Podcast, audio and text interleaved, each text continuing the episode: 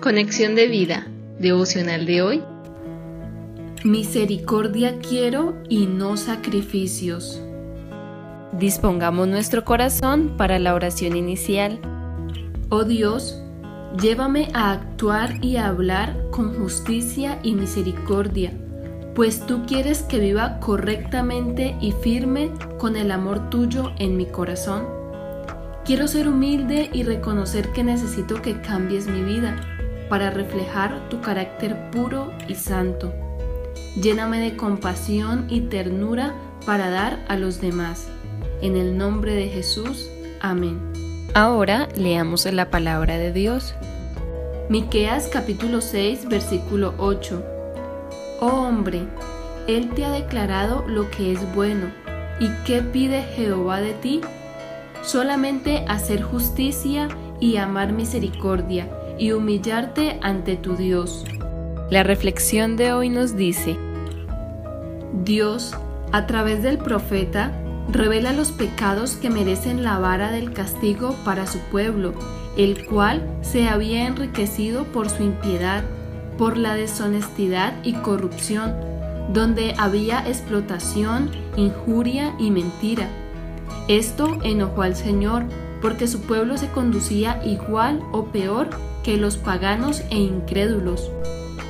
Lo mismo sucede hoy en todo ámbito.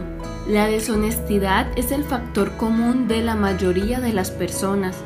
Por eso los creyentes debemos tener cuidado de no participar y contaminarnos de todo aquello que Dios abomina. ¿Qué busca Dios para que se agrade de nosotros? Que quitemos todo pecado que no deja obrar su justicia, sobre todo si le servimos sin santidad de corazón. Dios quiere obediencia a sus mandamientos antes que sacrificios. Quiere misericordia y compasión por las personas. Anhela que seamos humildes y reconozcamos nuestra fragilidad.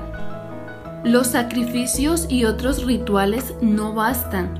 Dios anhela cambiar nuestras vidas.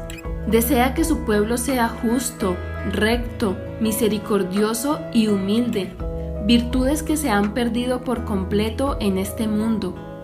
Nuestra vida debe ser un sacrificio vivo y santo, agradable a Él, viviendo en integridad con su amor transformador en nuestro interior. Romanos 12.1 dice, Así que, hermanos, os ruego por las misericordias de Dios, que presentéis vuestros cuerpos en sacrificio vivo, santo, agradable a Dios, que es vuestro culto racional. ¿Somos justos en nuestro trato con la gente? ¿Mostramos misericordia con aquellos que nos hacen daño? ¿Estamos aprendiendo a ser humildes?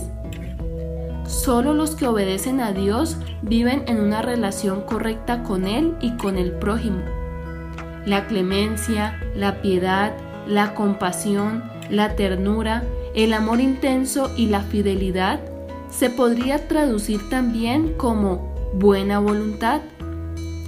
Jesús cita en Mateo 9:13, porque misericordia quiero y no sacrificio, y califica a la misericordia como uno de los aspectos más importantes de la vida de un creyente. ¿Cómo podemos hoy actuar en justicia y amar misericordia? Visítanos en www.conexiondevida.org. Descarga nuestras aplicaciones móviles y síguenos en nuestras redes sociales